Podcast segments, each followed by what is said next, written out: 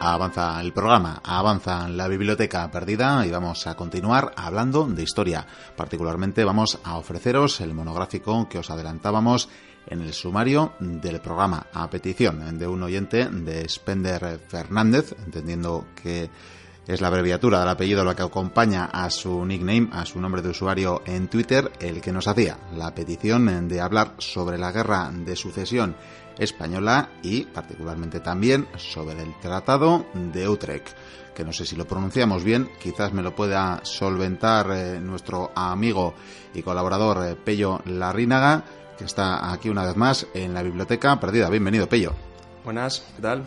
¿Tú cómo ves lo de la pronunciación? Pues, la verdad que no lo sé, porque mi acento alemán va muy mal. Igual decimos Utrecht, que es como se suele decir por estos por estos lares? Bueno, yo creo que vamos a, optar por la vía eh, llamada eh, la Biblioteca Language School, que nos permite vocalizar como queramos y ser eh, perdonados por los hados de las lenguas que son buenos amigos de esta biblioteca. Quizás, quizás nos puedan, bueno, aliviar la duda o aclarar la duda la gente que se mueve por aquí. Y es que vamos a anunciar a los oyentes que hemos trasladado nuestra mesa, nuestro estudio, al año 1713 a la ciudad eh, de Utrecht, esta que nos da para los trabalenguas y particularmente a bueno, esta torre y catedral que tenemos por aquí. Maravillosa vista y mucha gente. Sí, mucha gente. Tenemos ahora que juntarnos aquí con los, con los enviados de, de Francia y, de, y del Reino de Gran Bretaña para ver cómo, cómo terminamos esto pues a ver cómo lo terminamos. También tendremos que decir, por supuesto, cómo se empieza, y es que viene de bastante atrás los sucesos eh, que acaban en este tratado, o más bien, y vamos a empezar a aclararlo, en estos eh, tratados. Y es que más que hablar eh, de un solo acuerdo, deberíamos hablar de más de uno, y de hecho, por eso se firmarán entre este año 1713 y hasta el 1715. Por eso se le conoce a esto como Tratado de Utrecht o paz también con el mismo nombre o también tratado de Utrecht y Rastatt, ¿no? que sería mm. otra de las ciudades alemanas donde se firman estos tratados. En efecto, eso es porque, bueno, al final el tratado no fue solamente como en la guerra de sucesión intervenido en muchos países, pues fue necesario hacer paces casi por separado, entre un país y otro, otro país y otro, y bueno, la palabra también de Rastatt viene porque al principio el imperio no se sumó y se sumó más tarde y se firmó en aquella ciudad de Austria. Entonces, por ese motivo se suele conocer como tratados de Utrecht y de Rastatt, pero es que incluso se llegaban a firmar en más lugares. Bueno, pues ya tendremos tiempo e incluso quizás para añadir algún artículo, alguna cosita, porque vamos a decir a los oyentes también que nos hemos hecho pasar por eh, enviados de la corte del primer Borbón eh, español para bueno pues para ultimar los detalles no para atar eh, los flecos de este tratado que todo se ha dicho no deja muy bien parado al reino de las Españas pero también detallaremos eh, el final. Y ya que detallaremos el final, eh, detallemos también el principio. Y nos tenemos que remontar eh, bastante para hablar del final de los Austrias, de la dinastía que reinó durante varios siglos, los designios del que fuera en estos siglos la, bueno, la, potencia preeminente o la potencia mundial, ¿verdad? Sí, es lo que hoy en día ya se conoce como la monarquía hispánica. habían se puede decir que España, bueno, la corona española, vamos a utilizar un poco terminología más adecuada a la corona, ahora explicaremos por qué exactamente. Eh, la corona española llevaba ya unos años de hegemonía económica, militar, en todos los aspectos de Europa. Llevaba ya, unos años ya tocada eh, con, la paz de, Westfalia y luego pues, el reino de Felipe IV fue bastante, el final fue bastante decadente. Y, al final, una vez muerto Felipe IV, pues inicia el reinado de, de lo que es el último Austria, de Carlos II. Eh, hoy en día este rey se asocia ya de una manera muy negativa, aunque es cierto que hoy en día se está rehabilitando un poco este, este periodo y sentó un poco las bases de una recuperación que luego ya sería más palpable con, los Borbones. Eh, solo diremos, eh, por ejemplo, que ya le hemos dedicado de hecho alguna sección que se le llamó el hechizado. Mm. Con esto ya lo decimos todo. Sí, al final se cree que Carlos II bueno, es fruto de la endogamia que había en la familia de los Austrias eh, no hay que olvidar de que, de que Felipe IV se casó con, con Mariana de Austria, que era un familiar muy cercano, muy cercano a ellos, no me acuerdo exactamente si era su sobrina. Su sobrina, si me lo recuerdo, sí. Y, entonces al final todo esto hizo que un poco degenerasen. Entonces eh, Carlos II pues tenía muchos problemas. Lo único bueno que tenía era que él era consciente de, su verdadera limitación. Y ya se había temido incluso por su propia supervivencia. Por su propia supervivencia. las potencias habían estado alerta, ¿no? Por si esto que al final pasa mm. se tenía que haber adelantado en el tiempo, no pasó hay hechos bastante, bastante cuando, cuando, los oyes que te dan hasta pena de cómo, cómo pasó la infancia de él, de que tardó un montón en hablar, de, de caminar, de aprender a leer, ¿no? Aprender a leer. Y lo, ya he comentado que lo único bueno es que él era consciente de, su problema. Y también fue consciente de que su final podía ser en cualquier momento y estaba visto que él no estaba teniendo ningún heredero, a pesar de que se casó dos veces con, con, con princesas europeas de familias muy, muy fértiles. Pero aún así no, no se podía no podía tener hijos y él ya empezó a tomar conciencia de que estaba muy enfermo y de que en cualquier momento pues iba a morir y que se abría un proceso que, pronto toda Europa se volcó sobre ello, que iba a ser pues quién iba a suceder a este rey. Eh, entonces, ¿qué pasó? Pues inmediatamente surgieron numerosos candidatos por Europa. Eh, ya hemos dicho, toda Europa se preocupó pues, quién iba, porque al final no dejaba de ser el, país más importante de Europa. Sí que es cierto que ya llevaba Francia unos años con una hegemonía militar. En Francia estaba reinando Luis XIV, que es sin duda el rey más, importante de, este país, de, su historia. Y, entonces, pues poco a poco empezaban a, ya inmiscuirse. Ya inmiscuirse, se surgieron unos candidatos que eran eh, Felipe d'Anjou, Felipe de Borbón, que al final es a la postre el que, el que terminó asentándose en el trono de España. Eh, era nieto de Luis XIV.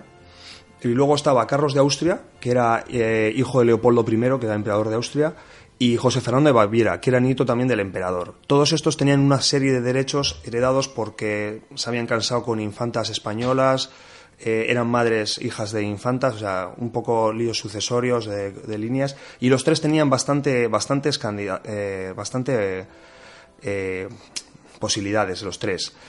¿Cuál era el problema? Que es que nadie quería, era un poco un miedo de que uno es bueno y otro es peor. Entonces, nadie quería que uno de los. O sea, Francia no estaba interesada en que, en que Carlos fuese el emperador, o sea, el rey de España, perdón, pero tampoco estaba muy contento de que fuese Felipe porque al final iba a traer problemas. Entonces, al final empezaban a pactar entre ellos a espaldas y se empezaron a hacer lo que se llamaban los tratados de partición, en la que Inglaterra, las Provincias Unidas, un poco el precursor de la, de la moderna Holanda, eh, las Provincias Unidas y el Imperio, Francia, se juntaban todos a escondidas de España y hacían pactos de tratados de partición. Decían, pues eh, eh, lo que es la península y, y, las Indias se las queda el José Fernando de Baviera, las posesiones italianas van para el delfín de, de, Francia y así. Entonces, claro, Carlos II desde España veía todo esto atónito, cómo se estaban repartiendo su reino sin que ellos estuviesen haciendo nada. Sin poder decir, esta boca es mía, ¿no? Mm. Y tenemos que ver eh, cómo llega ya el momento de, del fallecimiento, en el año 1700, de este monarca.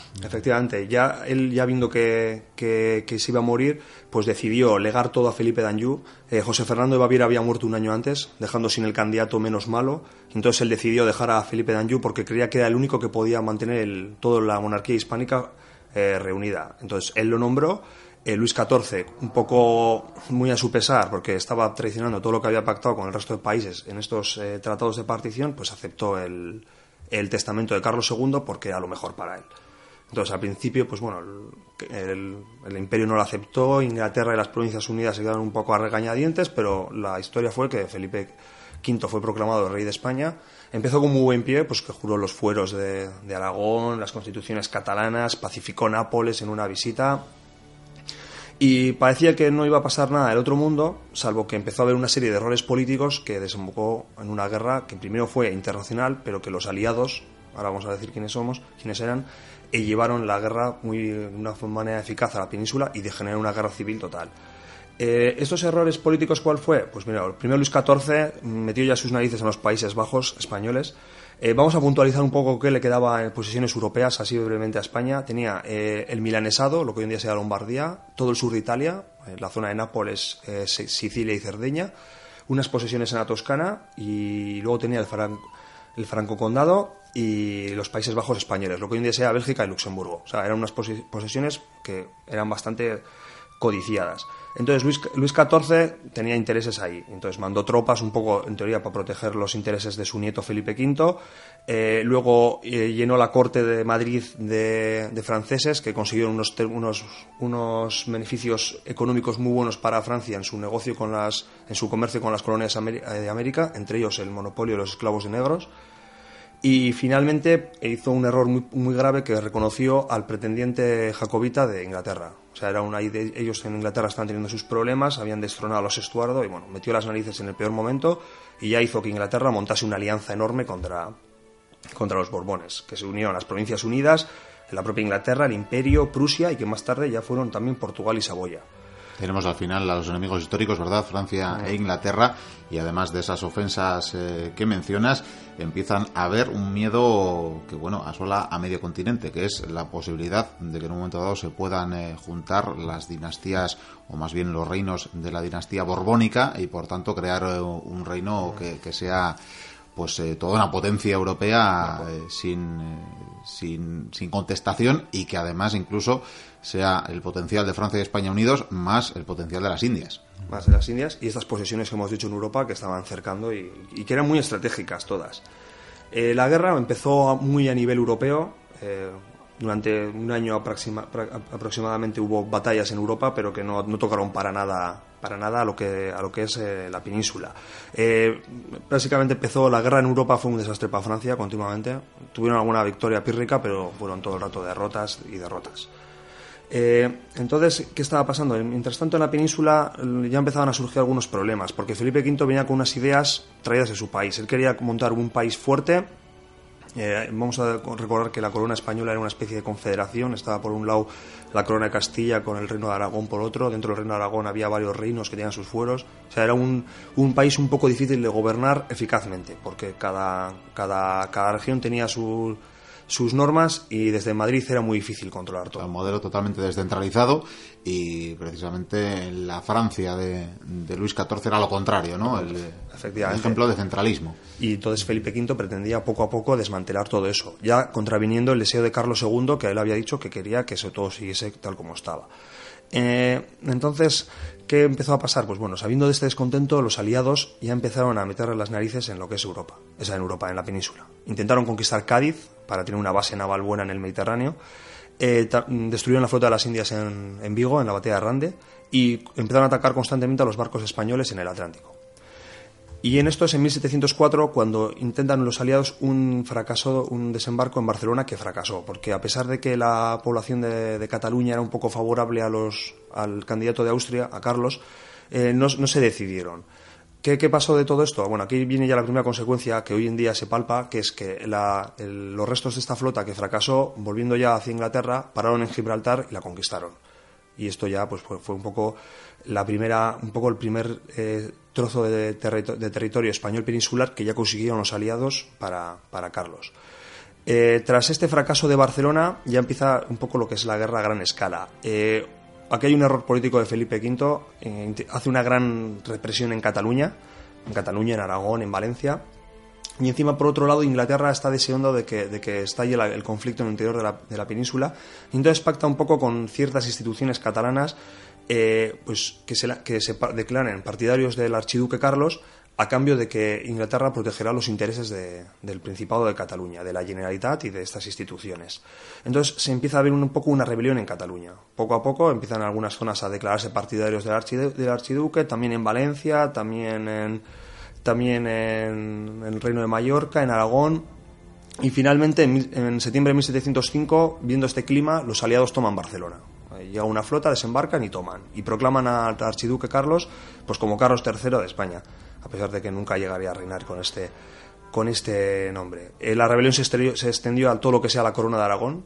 Eh, entonces aquí ya se puede ver esta dualidad entre Aragón y Castilla, que es lo que va a marcar toda la, toda la guerra. O sea, por un lado está el centralismo castellano, que es lo que quieren poner los Borbones, por un poco el sistema confederal este que hemos comentado. Eh, este año, 1706, es muy favorable a la Casa de, Austria. De hecho, llega Carlos llega a entrar en Madrid, pero se va al de un mes porque, porque ve que no, no puede sostener. No, puede sostenerse. El pueblo castellano está con, con Felipe Borbón y llega a Madrid. Eh, el ejército no, no consigue abastecer porque está la población totalmente en contra y se va porque ve que es insostenible. Y, y entonces al año siguiente la guerra cambia de signo. Hay una batalla importante, la batalla de Almansa, eh, se conquista todo el reino de Aragón y todo el reino de Valencia y aquí ya se marcan las verdaderas intenciones de Felipe V que emite los decretos de nueva planta que bueno, son bastante conocidos y que hace poner fin nominalmente a estos reinos. Los asimila al sistema castellano, desaparecen como reinos ya y se integran totalmente en, en lo que sería en el reino de España ya, que vamos a empezar ya a dejar de, utilizar la palabra corona para ser ya reino porque está todo asimilado. Eh, Un año después, pues ocurre también, esta guerra va muy de vaivén en vaivén. Ya hemos dicho que para Francia la guerra fue un desastre en el frente europeo, y, entonces eh, Luis XIV empezó a tener problemas por todos los lados. Había una crisis económica, derrotas militares, empezaban a agitarse el reino y aparte que también pues los ingleses avanzaban, o sea, los aliados avanzaban, por ejemplo, tomaron Menorca y, y, se la quedaron para ellos, y Cerdeña también. Entonces ya en este momento Luis XIV empieza a ver que la guerra le está haciendo muchísimo daño a él y empieza a hablar un poco con los aliados a ver cómo, cómo terminarla. Estamos hablando de 1709, todavía quedan cuatro años para, para Utrecht, pero podemos decir que eso es el precursor ya del, del tratado. Sí, hay campos de batalla, desde luego, pero también hay diplomacia en todo esto durante estos años. Diplomacia que hemos dicho cuatro años duró hasta que se firmó. Eh, pero ¿qué pasa? Que fue un tiro afloja muy serio. De hecho, ya primera, de primera mano a Luis XIV le exigieron que abandonase a su nieto a su suerte y que incluso ayudase a, derrocarlo. Luis XIV, pues lógicamente, se negó. Llegó a retirar las tropas de España, lo cual dejó a, a Felipe V en una situación muy mal en la que parecía que por un momento iba a perder la guerra, porque en el año siguiente, en 1710, que bueno, se puede decir que es el año más decisivo de toda esta guerra, eh, los austracistas desde Cataluña empiezan una campaña bastante exitosa en la que tras ganar dos batallas muy importantes se vuelven a plantar en, Madrid. Eh, hay que decir que Carlos, fiel a, su compromiso, había restaurado de nuevo los fueros de Aragón y bueno, en septiembre de 1710 vuelve a entrar en Madrid, pero de nuevo, ante la frialdad del pueblo castellano y de los, de los problemas que está teniendo para sentarse, ve, que, que, no puede y se tiene que volver a, se tiene que volver a retirar en, a principios de noviembre de Madrid y resulta que en el mes siguiente eh, sus tropas están un poco acantonadas en los alrededores, en la provincia de, de Guadalajara, en dos días consecutivos sufren dos derrotas, eh, pues de estas que diríamos sin paliativos, en Priuega y en Villaviciosa. ¿Esto que hizo? Pues que en Inglaterra, que también están empezando un poco a cansar, estaban viendo, o sea, el eh, Carlos va a tener muy, muy, difícil asentarse en Castilla, porque es que no le quiere el, pueblo, lo ha demostrado las dos veces que ha entrado en su capital. Y encima los borbónicos acaban de tener dos, dos, dos victorias resonantes. Entonces ya se suma de que, de que Luis XIV que en este momento, viendo el giro que ha pegado la guerra, vuelva a apoyar a su nieto. Los ingleses ya dicen que también esta guerra les está yendo un poco, no tan bien como ellos querían, y también buscan la paz. hay que decir que los ingleses siempre han, seguido un poco en la historia moderna esa técnica de, tener una guerra ajena a ellos, que desgasta a sus enemigos y que eh, ellos pagan a, a otro, en este caso, pues un poder decir un poco al imperio, le apoyan, pero quienes realmente están llevando el esfuerzo a la guerra son otros. Pero aún así, esta situación ya les estaba empezando a, a, cansar y entonces empiezan a, fomentar estas negociaciones. Y entonces ocurre ya en los dos años siguientes dos cosas que también marcan ya lo que hace definitivo que sea necesaria una paz a toda costa. Porque muere José I y Carlos pasa a ser el, emperador. Entonces, de no haber sido Carlos III, Carlos VI, ¿no? Eso es, Carlos VI del imperio, del imperio sacro romano germánico. ¿Qué pasa? Que ya en este momento Inglaterra vio que se podía reeditar el imperio de Carlos V. Básicamente los mismos, o sea, una alianza eh, Madrid-Austria. Entonces ya ven que, tampoco les interesa que gane Carlos. ni queremos esa, e, ese reino Borbón eh, doble, pero tampoco queremos eh, ese imperio más fortalecido aún. Pero por otro lado ocurre otra cosa, que los herederos de Francia empiezan en el año 1712 eh, empiezan, a morir, casualmente, empiezan a morir casualmente todos. Y resulta que Felipe V llega un momento que es el. había sido el tercero en la línea de sucesión y de repente se convierte en el heredero al trono de Luis XIV. Eso es. Entonces, eh, en ese momento, pues empiezan a hacer soluciones de que Felipe V deje el de España y se, y se vaya a Francia. Que parece que es lo que quería más eh, Luis, XIV. Luis XIV. Pero Felipe V, después del apoyo que había visto que había tenido en España, dijo que ya se quería quedar como, como rey de como rey de, España y en ese momento él eh, renuncia a sus derechos al trono de, Francia. Mira que llegó sin hablar castellano ni nada, ¿eh? no, sé qué le gustó de aquí, pero decidió, decidió quedarse. entonces Felipe V firmó un, documento en el que él renunciaba al trono de Francia, que no lo había hecho al asumir de España. Entonces ya vio que ya vieron los aliados que aquí se cerraba la posibilidad de una unión entre, entre Francia y, y, España. Y entonces ya es cuando la, la negociación ya se avanza, se, se, empieza a ultimar todo hasta que llegamos a abril de 1613, que es cuando se firma el primero de los tratados que has comentado, que el primero pues es entre Gran Bretaña y Francia, luego se firma entre Francia y Saboya, luego se firma entre Francia y, y Provincias Unidas, luego entre España y, el Reino Unido de Gran Bretaña. Y bueno, pues ya podemos un poco centrarnos en, en, qué, en, qué se, en qué se decidió en este, en este tratado. Básicamente lo, que, lo primero que se puede decir es que ocurrió lo opuesto a lo que quería Carlos II. La monarquía hispánica fue, fue dividida. Eh, Felipe V fue reconocido como rey de, de España y se le, se le proporcionó, bueno, quedó de toda la herencia de Carlos II, se quedó con lo que es la península y con las Indias, que se llamaban en aquel momento, o sea, con todas las colonias de, América. Pero perdió el resto de las posesiones europeas. Eh, ¿Qué pasa con esas propiedades? Pues para compensar un poco al imperio, al, bueno, ya emperador Carlos VI, pues él recibió Nápoles, eh, Cerdeña, el Milanesado, los Países Bajos españoles, lo que hemos dicho hoy en día que sería Bélgica y Luxemburgo, y unas, unas cuantas posesiones que tenía España en, la Toscana. Eh, Saboya recibió Sicilia, que también era una posesión de, la corona de Aragón. Y bueno, aquí lo, más, lo, que hoy en día llega a conclusiones es que Reino Unido recibió Menorca, que se recuperaría 100 años después, y Gibraltar. Un poco, un poco la consecuencia hoy más que más queda de este tratado de, de Utrecht. Para España también hubo unas cuantas consecuencias malas, se perdieron las plazas africanas que quedaban, eh, debido a las necesidades bélicas prácticamente se abandonaron y, bueno, no, no, no, sé quién exactamente quién, quién las ocupó, me imagino que sean los otomanos, porque eran en Orán, en posesiones que había en la costa argelina y que bueno, que finalmente se perdieron. Ya de todo eso ya solo quedó hasta hoy en día, pues también, eh, bueno, Ceuta de Melilla y algunos, algunos islotes que, que hay todavía por ahí más, más cosas de este tratado. Se discutió qué pasaba con Cataluña. En, hay que decir que en la península todavía no se había terminado la guerra. Ya hemos dicho que esta paz, este tratado de paz se alcanza un poco por agotamiento de los, de los contendientes, pero en España seguía habiendo guerra. Cataluña seguía estando eh, de favor del archiduque Carlos, bueno, ya del emperador.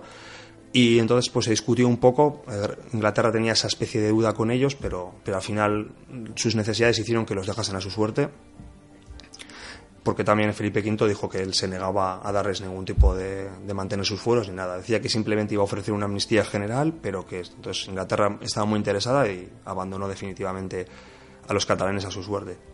Y bueno, finalmente Inglaterra consiguió muchísimos beneficios eh, comerciales, un poco también los que hemos comentado antes, el asiento de negros, un tráfico, un tráfico, el monopolio de tráfico de negros de África a las colonias americanas que para esos siglos era casi ya el sustituto del oro y la plata, ¿verdad? Efectivamente. Y bueno, como un dato un poco estremecedor, estamos hablando de que la cantidad pactada era de 144.000 esclavos al año, que podían ser trasladados desde África a, las colonias españolas. 144.000. 144.000. Se dice pronto. Mm. Toda, y toda esta gente pues fue, era secuestrada en sus países de, sobre todo el Golfo de Guinea, que era el origen, y bueno, hoy, hoy un poco la explicación de por qué hay esta población que, que se conoce como afroamericana. Eh, ya hemos dicho que Austria al principio el archiduque se negó a, firmar esto, él quería seguir con, con, la guerra, pero también por agotamiento al final aceptó. Y un año después en Rastatt pues, o sea, suscribió todos los tratados de Utrecht. Y por este motivo pues coge este nombre, tratados de Utrecht y de Rastatt porque se firmaron en los, en los dos sitios. Y ya hemos dicho que Cataluña se quedó, se quedó sola, les dejaron a su suerte sus aliados y también porque una, vez que firmó el, emperador firmó el Tratado de Rastatt, directamente renunció al trono de España, así que los catalanes ya no tenían a quién apelar como, como rey.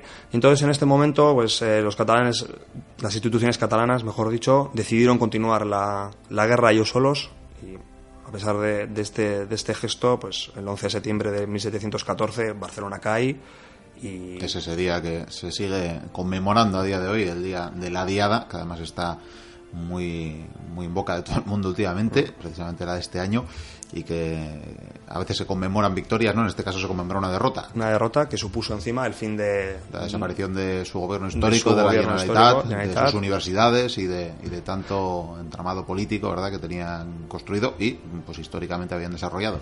Eso es, lo que hizo fue finalmente Felipe V aplicó los decretos de nueva planta que ya hemos comentado para los reinos de Aragón y de, y de Valencia, los aplicó también en el caso del Principado de Cataluña y luego también para el reino de Mallorca que cayó en 1715. Estuvo ahí un tiempo resistiendo muy, muy bien, no sabe muy bien ahí con qué motivo porque ya no quedaba ningún... Que no había causa que defender. Ya no había causa, pero siguieron resistiendo todavía un año más.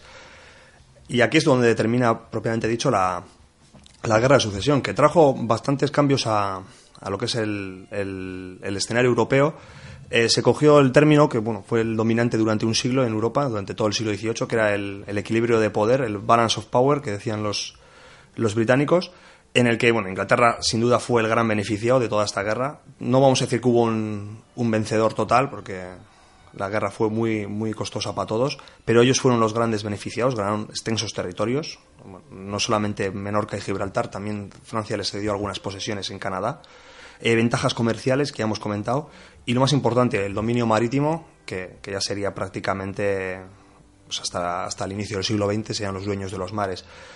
Eh, para Francia tuvo unas consecuencias muy malas. Eh, fueron el fin de sus aspiraciones de ser los árbitros de Europa. Se puede decir que fue un, dio un final muy oscuro al reinado de Luis XIV. Había sido, habían dominado Europa durante 50 años, pero, pero esta guerra les apartó a un segundo, a un segundo lugar. Y en el caso de España, pues perdió la importancia que tenía, que había dominado también durante, se puede decir que durante dos siglos había sido un país de referencia. No dejó de ser una potencia, pero dejó de ser una potencia de primer orden, desde luego en Europa sí, ¿no? En Europa sí, pasó a tener un, territorios. Pasó a tener un, papel muy, muy discreto, a pesar de que tenía todavía unas, unas grandes riquezas en las Indias que, todavía dominaría durante más de un siglo. Pero se podría decir de que, de que, de que supuso ya un golpe de gracia al, a lo que había sido el dominio anterior. Y a nivel interno, pues, pues supuso la entronización de una nueva, de una nueva dinastía, que en este caso trajo muchísimas reformas. Ya hemos dicho un país centralizado. Solo se quedaron las provincias, las provincias vascas y Navarra con esos fueros, y, fue únicamente porque apoyaron, apoyaron su causa, se hubiesen unido a, a Carlos de Austria, hubiesen acabado al igual que acabó la corona de Aragón. Y, a pesar de esto, las reformas borbónicas pues hicieron que, que España a ciertos niveles avanzase se modernizara, se modernizara y pues dejara un poco esa estructura que todavía tenía medio medieval de, fueros y de, y de unas instituciones que lo único que hacían muchas veces era bloquear el, el gobierno de, de, la, monarquía, que al final hacía que fuese únicamente Castilla quien, quien aguantase todo el esfuerzo bélico y, y, aportase los hombres para las guerras. En este caso ya toda la península está asimilada a un único gobierno y entonces pues, supuso un cambio total de, de la forma de hacer política y de, y de, y de gestionar el país. Pues ahí tenemos ese centralismo de la dinastía que a día de hoy y con, eh, no sé si flamante, pero desde luego con nuevo rey estrenado este mismo año y tenemos ese equilibrio europeo que bien podíamos eh, describirlo en las palabras de, de, la reina inglesa en aquella época que al explicar en su, en su parlamento la, la situación y los acuerdos que se iban a firmar y de los que hemos hablado hoy, eh, hablaba precisamente de que el mayor riesgo y la razón por la que habían entrado eh, en esta guerra era la ansiedad de que España e Indias, decía literalmente, hubiesen podido estar unidas a Francia y, que era al final la razón ¿no? de, haber entrado en la guerra y que al final, decía, Francia y España iban a estar más divididas que nunca y de esta manera, gracias a Dios, se restablecerá el equilibrio de las potencias europeas. Son las palabras que describen bien al final este conflicto y este tratado final que ciertamente supone ya el principio de la hegemonía pues inglesa hasta prácticamente darle el relevo a Estados Unidos, ¿verdad? Hmm, sí. Bueno, ya que estamos... ¿Querías añadir algo? No, no. Iba a decir que ya que estamos en esta corte, podríamos aprovechar, porque me ha dicho me ha dicho el delegado inglés que todavía que todavía está a tiempo Felipe V de, de mantener Gibraltar o sea, parece que hay que, está reculando que pueden que pueden moverse Así que te, voy a enviar a hacer la última negociación y, a ver, a ver qué pasa. Bueno, así la recupero. Bueno, pues eh, ahí veo, veo que Pello ha ido a establecer la firma. Parece que se puede salvar Gibraltar para, bueno, la poca honra ya que le puede quedar a España en este tratado. Ah, veo, veo ahí otro funcionario inglés que se está acercando. Le da un, lo que parece un saco de monedas a Pello. Sí, sí, sí. Eh, no, no, no ha dudado ni un segundo en aceptarlas. Y no, al final, pues no va esta última oferta, esta última posibilidad, la ha cerrado Pello, así que Gibraltar me temo que va a ser inglesa. Pues, ¿qué le vamos a hacer? En fin, seguimos con el programa.